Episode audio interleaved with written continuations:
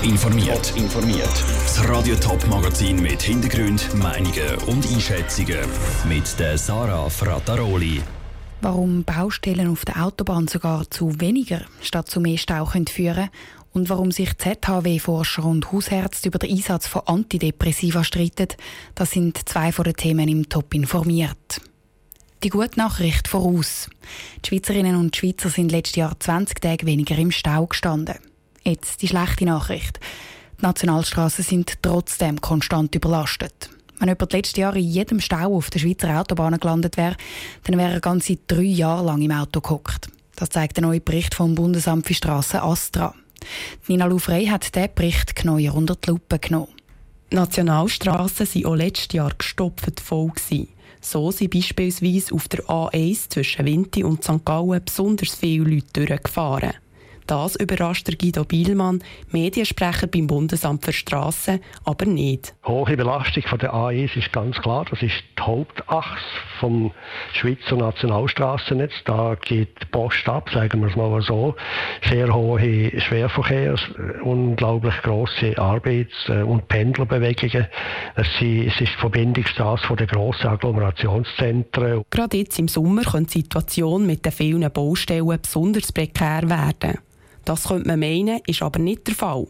Beispielsweise hat es bei Nordumfahrung Zürich-Winterthur sogar ein bisschen weniger Stau gegeben, obwohl sich dort eine Baustelle an die andere reiht.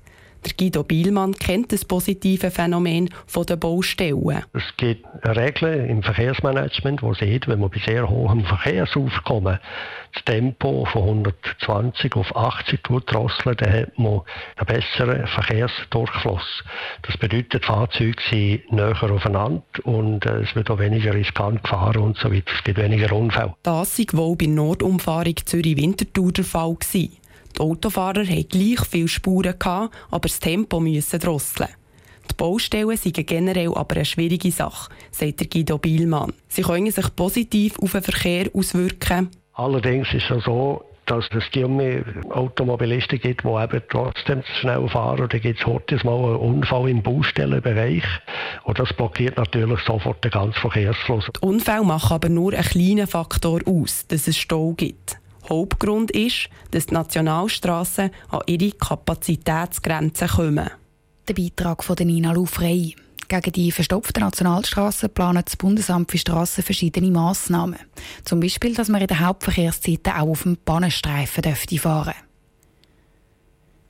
Antidepressiva erhöhen das Suizidrisiko.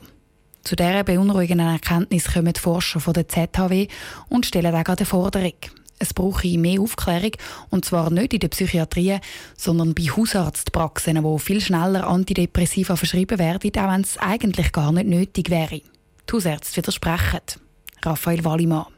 Bei dieser Studie haben die Forscher von der ZHW Daten von verschiedenen Antidepressiva-Studien ausgewertet, die über die letzten Jahre publiziert worden sind. Bei den Untersuchungen ist in der einen Patientengruppe Antidepressiva verabreicht worden, so der Studienautor Michael Hengartner von der ZHW. Also die andere Gruppe bekommt das Placebo und was wir finden, ist ein rund zweieinhalbfaches erhöhtes Suizidrisiko eben in diesen Antidepressiva-Gruppen im Vergleich zu Placebo. Und das ist doch recht erstaunlich weil Antidepressiva eigentlich das Gegenteil bewirken Das hat häufig damit zu tun, dass Patienten nicht genügend aufgeklärt oder auch ungenügend begleitet werden, sagt Michael Hengartner weiter. Das Problem liegt hier vor allem bei den Hausärzten. Die Hausärzte würden nämlich Antidepressiva zum Teil aufschreiben, wenn es gar nicht nötig wäre. Für das hat man eigentlich Behandlungsrichtlinien und wenn man sich an die haltet, dann hat man wahrscheinlich viele Verschreibungen weniger, eben gerade im sehr niederschwelligen Bereich von unspezifischen Symptomen, die nicht wirklich klare klinische Depressionen darstellen. Die Vorwürfe kann der Philipp Luchsinger, Präsident vom Hausärzteverband Schweiz, nicht nachvollziehen.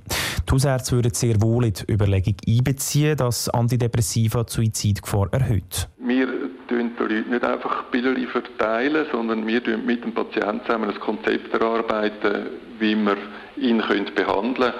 Aus dieser Studie kommt auch überhaupt nicht daraus heraus, wer die Antidepressiva abgegeben hat und warum dass man die abgegeben hat. Und ob man eine Nachkontrolle gemacht hat. Hausärzte betreuen ihre Patienten sehr eng, etwa dreimal in der Woche, argumentiert Philipp Luchsinger weiter. Obwohl die Hausärzte in der Studie kritisiert werden, begrüßt der Verband, dass so das Thema in der breiten Öffentlichkeit diskutiert wird. Der Beitrag von Raphael Wallimann. In einem Punkt sind sich die ZHW-Forscher und der Hausärzteverband aber einig. Es brauche mehr Aufklärung bei den Patienten, wenn es um die Nebenwirkungen von Antidepressiva geht. Sie sind fast so zuverlässig wie ein Schweizer Uhrwerk. Die Studie, die immer und immer wieder belegt, dass die Frauen in der Schweiz deutlich weniger verdienen als die Männer.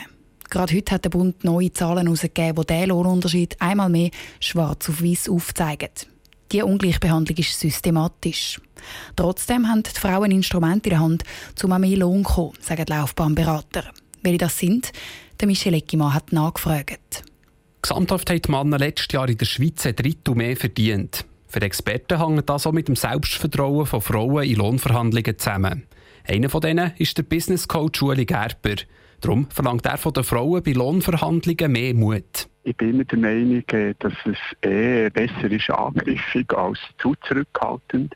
Weil äh, meistens das hängt ja mit dem Selbstwertgefühl, was sagt ja schon, Selbstwert. Was bin ich wert? Und wenn man dort ein gutes, gesundes Selbstvertrauen hat, dann darf man ruhig ein bisschen angriffig sein. Das Schlimmste ist für ihn, wenn die Angestellten in einer Komfortzone sind. Er ratet allen, sich einmal im Jahr bei einer anderen Firma vorzustellen. So kenne ich mir den Marktwert und weiss, wie viel jemand anderes bereit ist zum zahlen. Und beim gewünschten Lohn sei die Zurückhaltung falsch, so Ruhig Gerber weiter. Sicher einfach nicht unter dem Wert verkaufen, also eher ein bisschen höher, aber auch nicht zu hoch, weil es bringt ja nichts, wenn es dann unrealistisch ist. Darum ist es wichtig, sich vor vorher gut zu informieren, was sein Marktwert ist und dann einfach sagen, so viel bin ich wert. Konkret empfiehlt der Business Coach seinen Kundinnen eine Preisspanne anzugeben. Also dass sie zum Beispiel sagen, ich komme ab 6000 Franken, aber drunter arbeite ich nicht. Der Beitrag von Michel Eckimann. Allen Karrieretipps zum Trotz. Experten sagen auch, dass ein Teil der Lohnunterschied systematisch ist, dass Frauen also auch mit allem Verhandlungsgeschick nicht weiterkommen. Top informiert, auch als Podcast. Mehr Informationen gibt es auf toponline.ch.